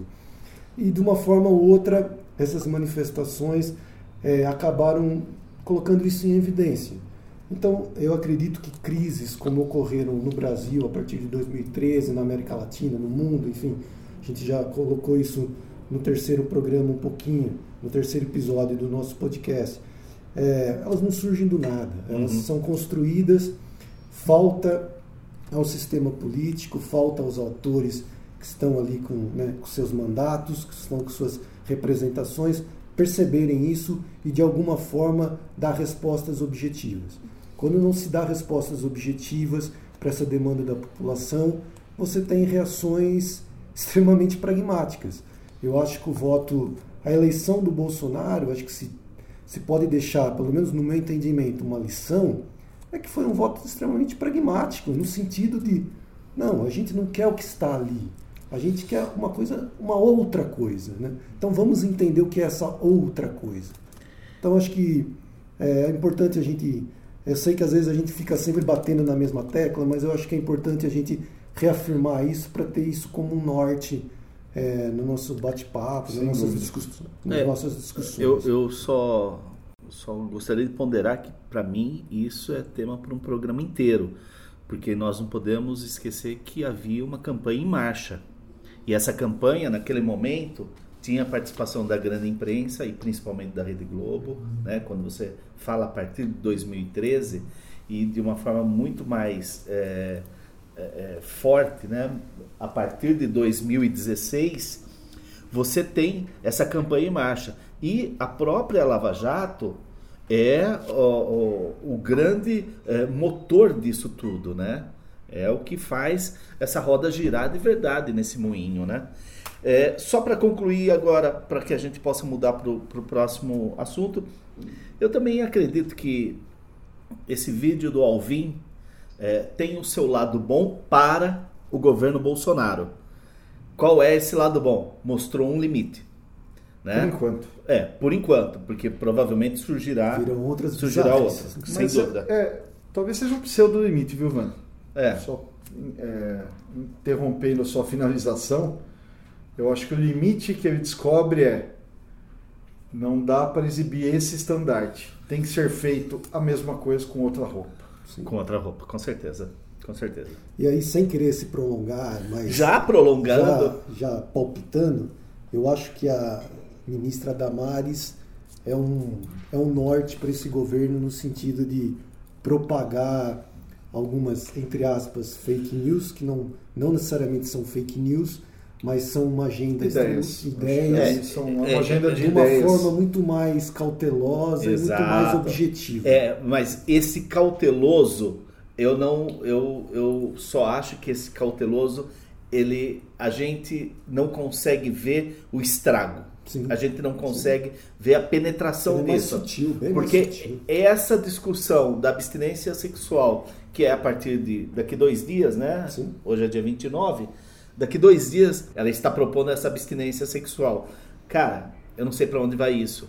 Agora, dia após dia, essa que era a maluca do governo, né? A, a, maluca da goiabeira, ela vem se consolidando como uma grande liderança dentro desse a ministeriado. a ministra mais popular do governo. Não é então, é pouca coisa. Né? Mas acho que aí tem duas, dois pontos aí né, na fala. É uma péssima política pública Sim, a proposta dela. Exatamente. Mas é uma proposta.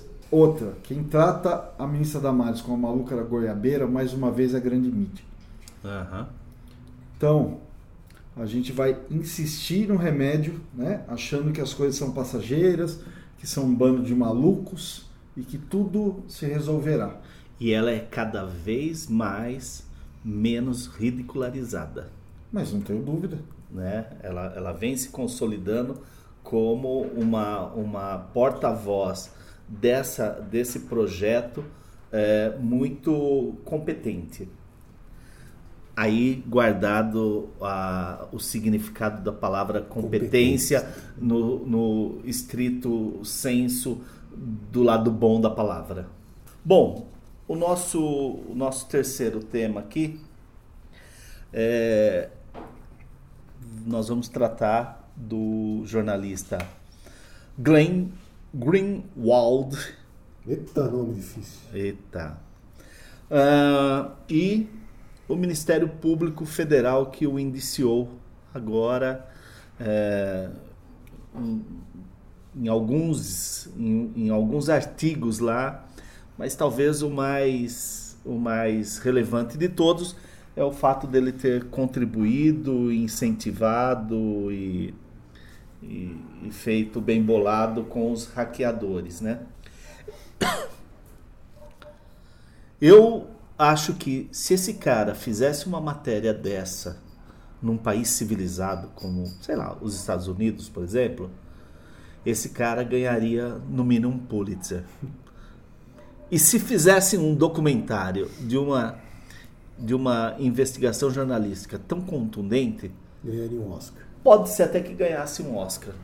Não tenho dúvida. E ganhou os dois. E aqui no Brasil ele ganhou um indiciamento no Ministério Público Federal. Olha, como diz um, um jornalista esportivo que eu sei que não é da predileção de vocês, aqui no Brasil a gente escangaia com tudo, né? Então vamos lá. Alguns diálogos do então juiz Sérgio Moro e do procurador é, Dallagnol, é, que ali se percebia uma, uma clara orientação com relação ao processo, uma, uma clara é, direção, né? inclusive de etapas, de, de do, do, que fazer em seguida ou do que não fazer. Ah, uma testemunha que eu tenho, o que, que você acha desse depoimento? Enfim, coisas que nós já vimos, né? é, não foram tão graves para o Ministério Público Federal, mas é interessante, antes que a gente entre na discussão propriamente dita, que a mesma investigação foi feita pelo Ministério Público Federal e pela Polícia Federal. E a Polícia Federal, que também tinha conhecimento das escutas que originaram aí essa, essa, esse indiciamento, a Polícia Federal não viu ali nenhum ato criminoso ou ilícito. Eu separei só um trechinho aqui desse, desse, dessa, desse telefonema, né, que foi é, devidamente autorizado pela, pela justiça para que houvesse escuta, né? Em que uma das pessoas, o, o tal do Molição, né? Uh, ele diz textualmente o seguinte: não, era mais uma opinião que a gente queria mesmo, para a gente fazer mais para mais para frente. E o Glenn, ele, ele diz textualmente, como todos já devem ter visto esse, esse, essa transcrição, né? Sim, sim, é difícil, porque eu não posso te dar conselho, mas eu tenho a obrigação de proteger meu fonte, né? Isso como o próprio Glenn disse, né? E essa obrigação é uma obrigação para mim. E é muito séria, muito grave. E nós vamos fazer de tudo para fazer isso, entendeu? Bom, aqui o Ministério Público Federal vê uma, uma corrupção de valores. Ele vê é, como o jornalista é, indicando é, ou os hackers, né, ou um dos hackers, pedindo qual será o próximo passo. E o Glenn claramente dizendo que ele não pode dar conselhos. Como que vocês estão vendo esta situação jabuticaba? Mais essa situação jabuticaba no Brasil. Só um detalhe, lembrando que é, havia uma liminar do, do ministro Gilmar Mendes é, dizendo que não poderia haver qualquer tipo de indiciamento ao jornalista, pelo menos por conta desta questão da Vaza Jato, né? E nem isso foi respeitado. Bem, Vander, assim, eu li bastante sobre esse assunto na imprensa no modo geral, né? Vi algumas manifestações de órgãos de imprensa, como a FENAGE, condenando é, o abuso da liberdade de imprensa, que eu é, não há o que questionar em relação a isso, né?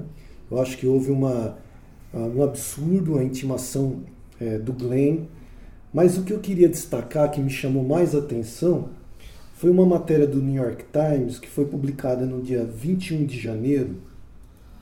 E o, e o New York Times faz uma comparação que eu achei muito interessante em relação ao processo do Glenn é, no caso do Snowden e esse uhum. processo uhum. em relação aí a, a Vaza Jato, né, vamos, vamos chamar assim. É, o título da reportagem do New York Times é Glenn Greenwald no Brasil de Bolsonaro, abre aspas, eu desencadeio um ódio primitivo. Isso fala do, do Glenn. E o subtítulo da matéria é O jornalista americano se viu no centro de outra tempestade política, desta vez sobre a liberdade de imprensa no Brasil. O que eu achei interessante, como já destaquei, essa comparação entre o, Snowden, o caso do Snowden e o caso da é, Vaza Jato. E a matéria faz uma, é, uma atuação, um resgate da atuação do Glenn, é, no caso do Snowden, dizendo que ele desempenhou um papel central na exposição dos programas secretos de inteligências vazados pelo Snowden cinco anos atrás.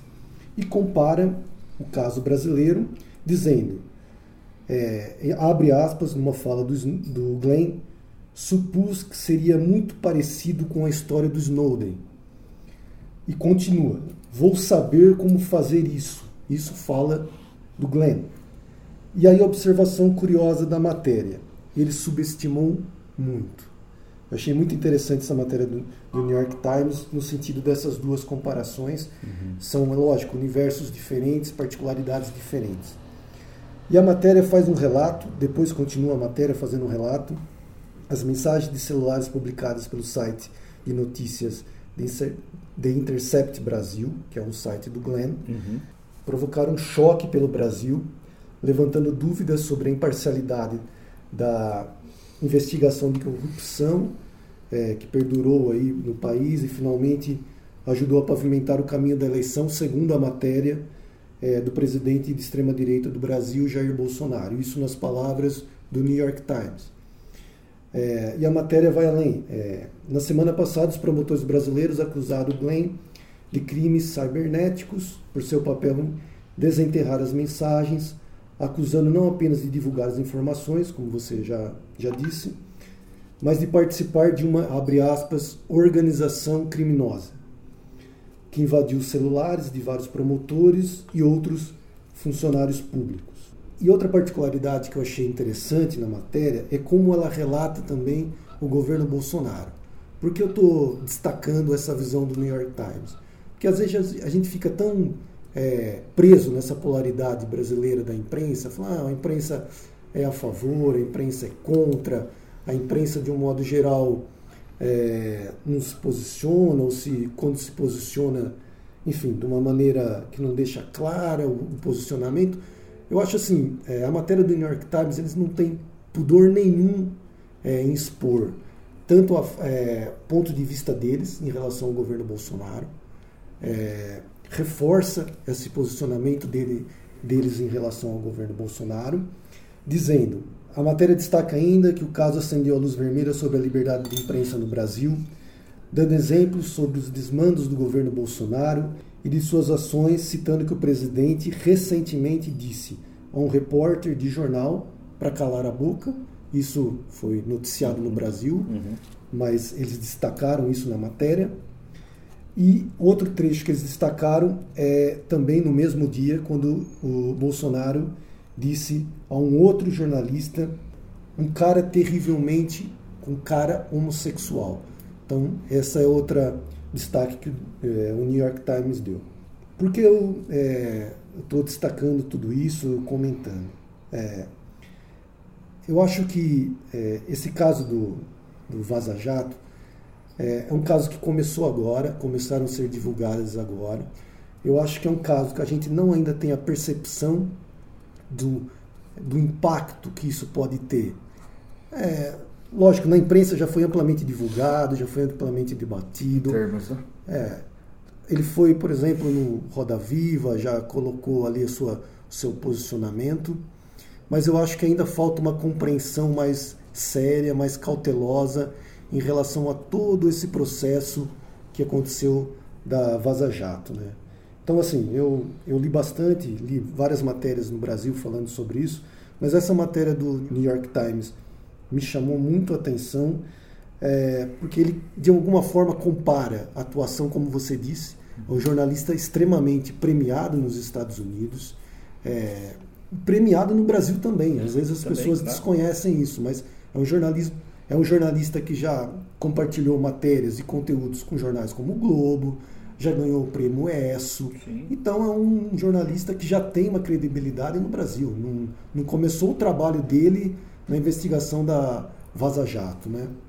É, e é isso. Cris, antes que você eh, dê sua opinião, acho que o Glenn tem algumas questões, né? Ele encarna tudo que esse governo não gosta, né? Quer dizer, é um jornalista, é um jornalista investigativo, é, é homossexual, é casado com, com um deputado do PSOL. É, os dois têm filhos brasileiros. adotaram duas crianças. Adotaram duas crianças. E a Vaza Jato vem é, desmistificar o herói nacional, né? principalmente o Sérgio Moro.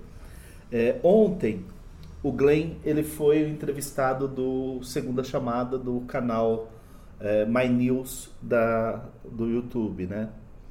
E, e ele é, diz uma coisa que eu achei bem interessante, que mesmo essas escutas aqui, é, por conta do caso Snowden, ele e os advogados dele já previam esta possibilidade.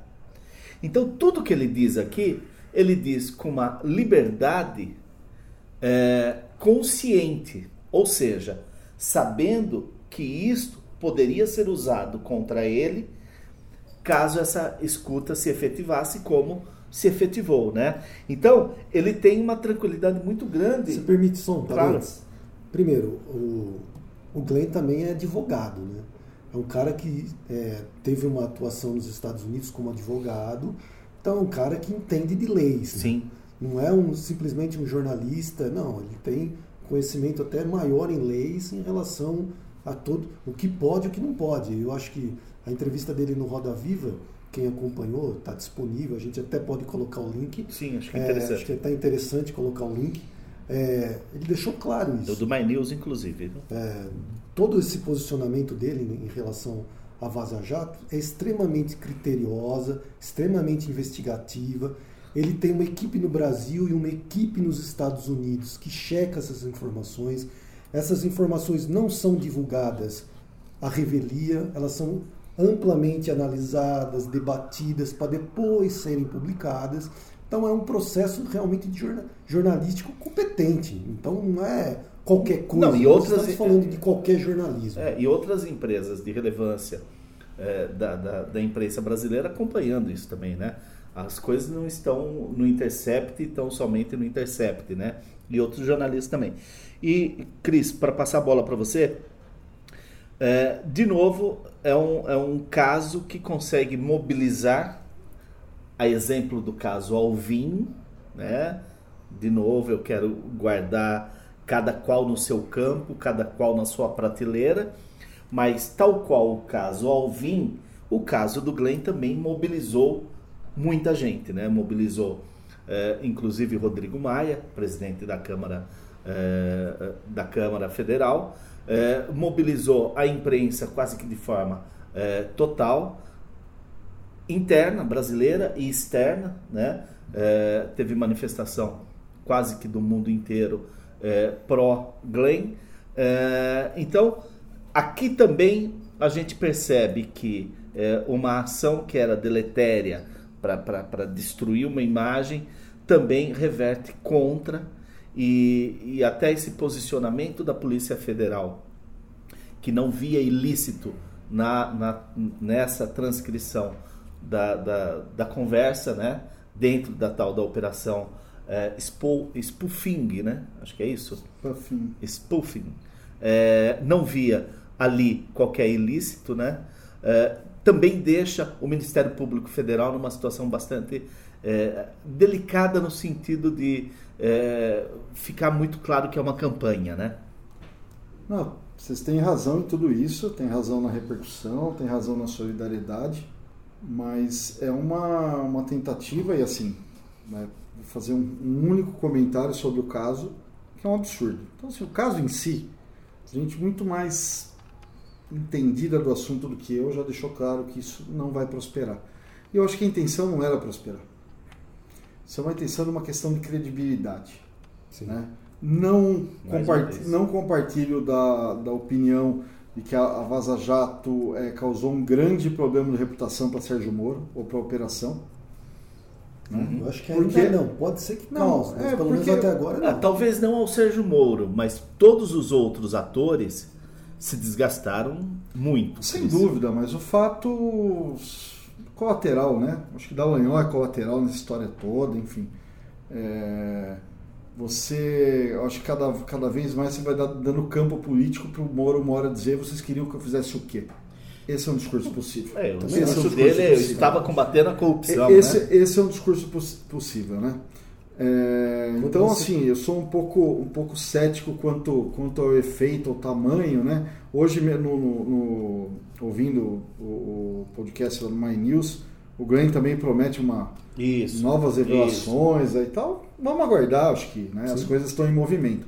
Até aqui, é, eu esperava uma repercussão maior né, algo, um efeito maior. A repercussão foi grande, mas eu acho que ela foi grande novamente em meios que não necessariamente é, fazem emoções mudarem. Uhum. Né, no uhum. ambiente de, de, dezenas de centenas de questões de corrupção e 12 milhões de desempregados.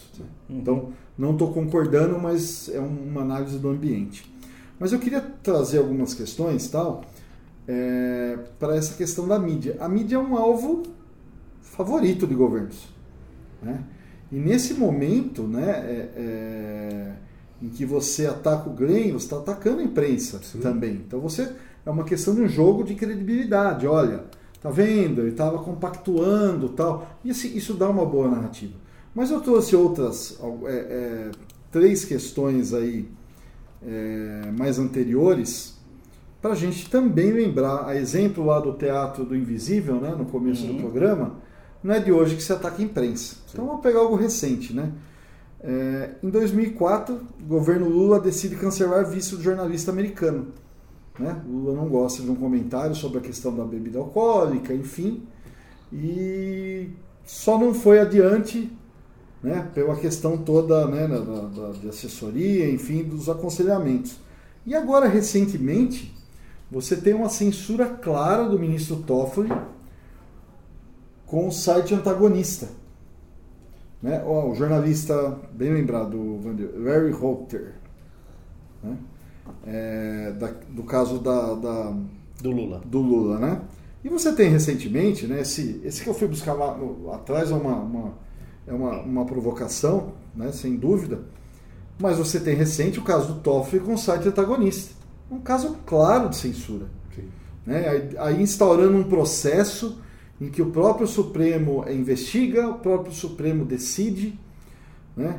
Então, assim, é, é, é um jogo em que também outros poderes, né? Também mais, e mais uma vez você faz um teste para ver o que vai colar. Né? Então, é, é, eu acho que falar do caso específico do Glenn é, não há como concordar com isso, não há como é, analisar sob nenhum viés que não seja de uma tentativa de se criar um fato, né, de se criar uma narrativa para reforçar um, um, um, campo político, para dar munição para uma, uma extrema-direita, para dar munição né, para quem ainda apoia incondicionalmente é, o governo.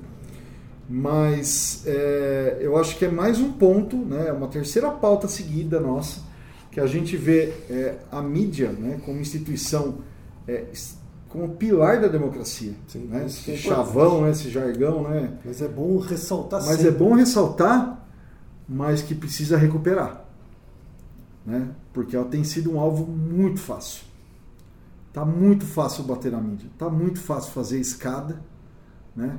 para ganhar é, é, popularidade, ganhar, ganhar a guerra, a guerra da comunicação, a guerra da narrativa. Falamos sobre o Glenn e dentro da nossa possibilidade é, por uma vida menos ordinária também se solidariza com, com ele, com o trabalho do Intercept Brasil. Eu queria fazer um só, só um último comentário, é, amarrando um pouco as pautas, de uma coisa que eu vi semana, de uma matéria semana não, logo depois da queda do Alvin, surge a famosa pauta com os atores econômicos. Eu peço desculpa para quem está ouvindo, vou procurar isso e, e, e indicar no, no, na descrição do programa, mas a pauta entrevista ali, sei lá, sete, oito grandes nomes no mercado.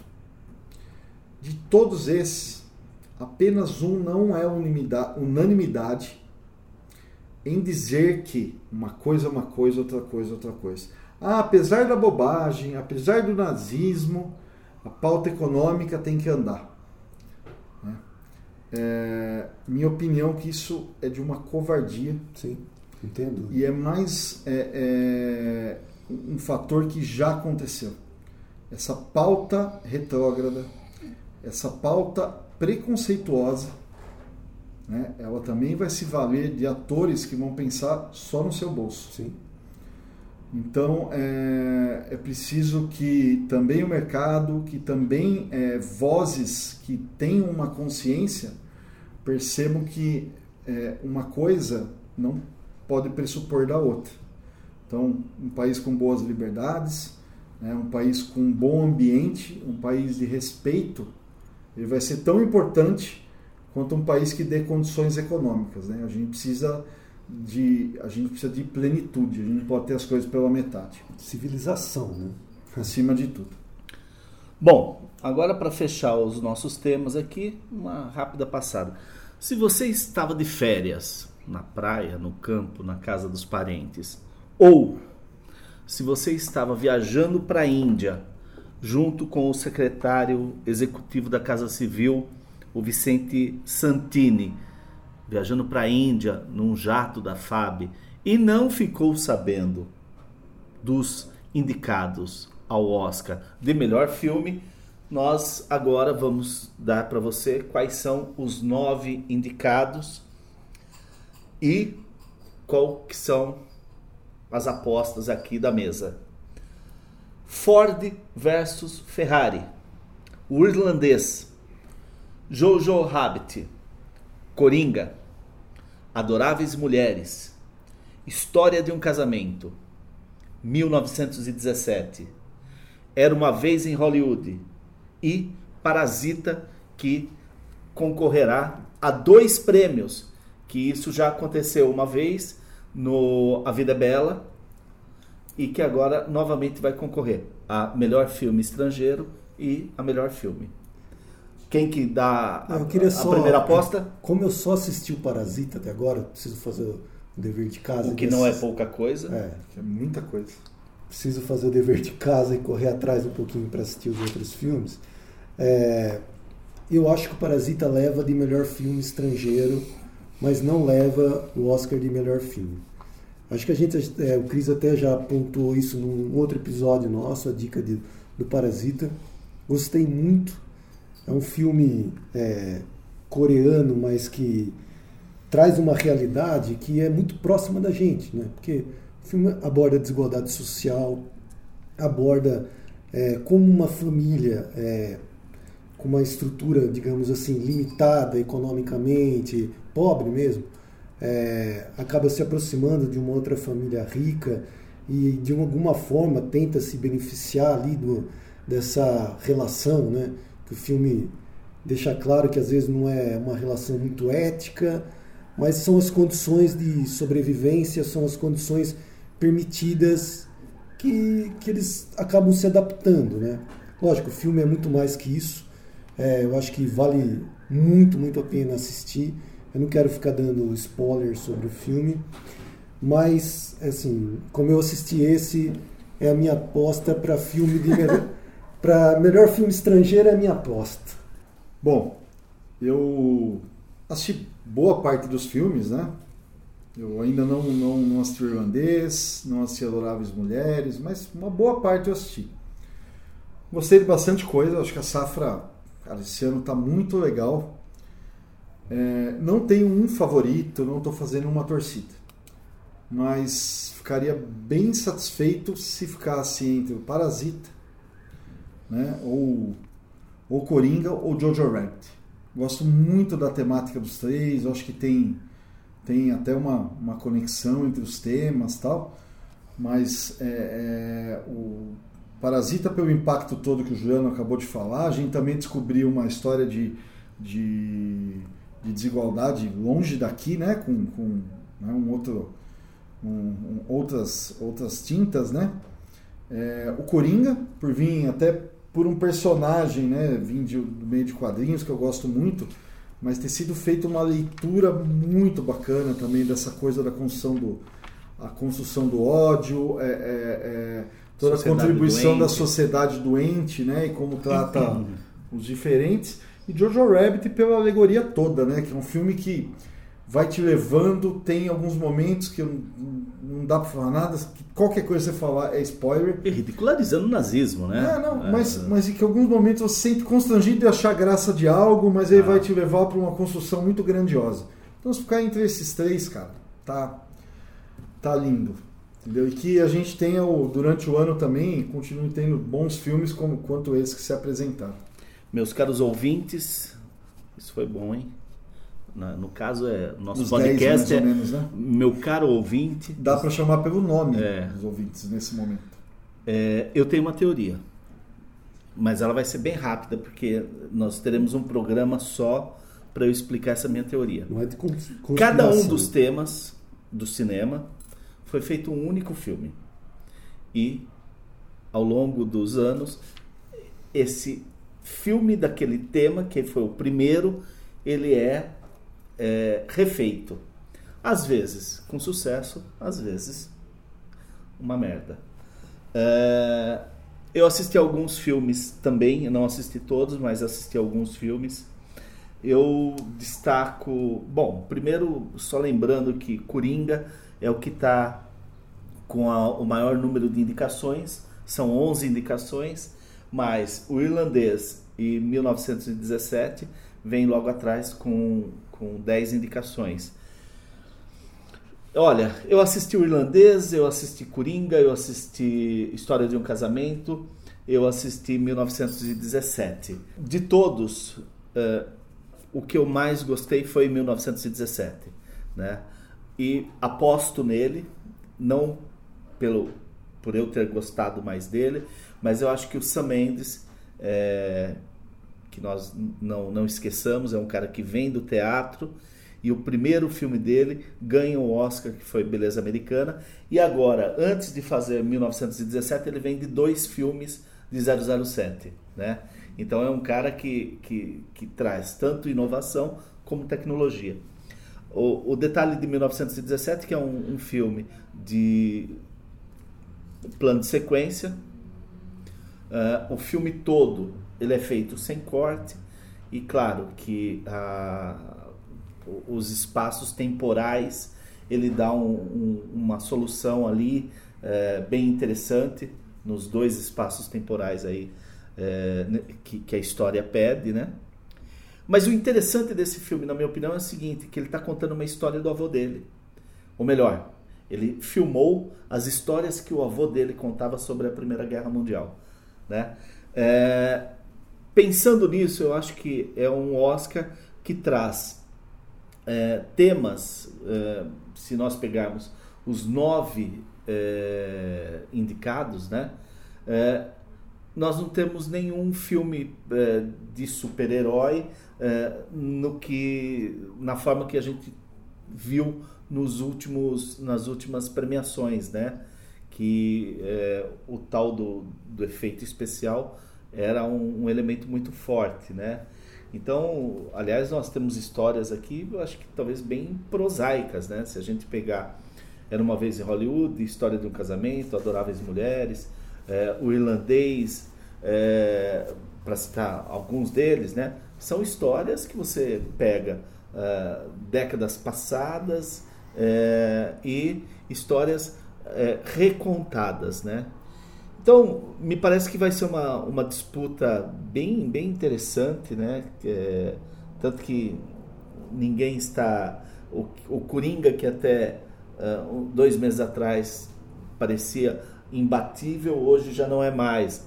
O irlandês foi para o Globo de Ouro como imbatível, imbatível e foi abatido, né? É, acho que 1917 vem forte, mas é, Tarantino com uma vez em Hollywood acho que também vem forte. Enfim, acho que vai ser uma, uma entrega de, de Oscar bem interessante. E aproveitando o gancho de é, Oscar Cinema, ator, atriz, é, governo, noivo, noiva nós vamos para o nosso ordinário desse episódio. E o nosso ordinário desse episódio é uma ordinária, na verdade, né? É a noivinha do, do, do governo Bolsonaro, que já foi um dia namoradinha é, do Brasil e que hoje é, é a nossa, a nossa, é, é a secretária nacional de cultura, a atriz Regina Duarte por tudo. Acho que não vamos perder muito tempo com isso. Por tudo é o ordinário dessa semana. E o extraordinário vem lá da China. O governo anunciou a construção de um hospital novinho, com 1.100 leitos, para a cidade de Wuhan, principal foco do coronavírus. O detalhe é que, do anúncio à entrega da obra no final de janeiro, serão apenas 10 dias. Isso mesmo, 10 dias para a entrega de um hospital de 1.100 leitos. Isso significa um governo trabalhando de forma séria para um problema urgente e de forma eficiente. Olha aí, capitão, esse é um exemplo a ser seguido. Eu começo com as dicas do nosso episódio dessa semana. E como a gente falou tanto de atraso, tanto de, de, de coisas retrógradas, eu vou citar dois livros, vou dar a dica de dois livros e um disco. É, os livros, ambos são de William Faulkner, O Som e a Fúria, de 1929, é, e o livro dele que eu mais gosto, que é Palmeiras Selvagens, que foi lançado em 1939. Faulkner é necessário. Leiam Faulkner, por favor. Principalmente nesses tempos sombrios que, que nós estamos vivendo. E eu gostaria também de é, é, sugerir o disco A Love Supreme de John Coltrane de 1964. É uma celebração à vida. Bem, o meu, é, o meu livro, a minha dica, a minha sugestão dessa semana, como a gente falou sobre tantas coisas, nazismo, enfim, eu acho que tem uma conexão interessante que é o Mal-Estar na Civilização do Freud. É, esse livro é de 1930, ou seja, ele estava pensando tudo antes de tudo acontecer. Mas é, é um livro, para mim, é um livro de cabeceira, que quando eu tenho um tempo eu reabro, fico lendo. Enfim, é, foi publicado no Brasil aqui por várias editoras. A editora que eu tenho é da Companhia das Letras então fica aí a minha sugestão de leitura, O Mal-Estar na Civilização do Freud. Cara, o meu é um jogo. Eu acabei de adquirir um PlayStation 4. E o jogo é Jedi Fallen Order. Então, para dar uma desanuviada, vamos jogar um pouquinho, né? É isso. Bom, e para é, encerrar o nosso programa, o nosso tema musical de hoje é com a banda Francisco El Hombre com a música Bolsonada. Esse cara tá com nada, sabe pouco do que diz. Muito blá blá blá que queima quem podia ser feliz. Desrespeito é o que prega, então é o que colherá. Jogo purpurina em cima para o feio embelezar. Jogo purpurina em cima para o feio embelezar. Esse cara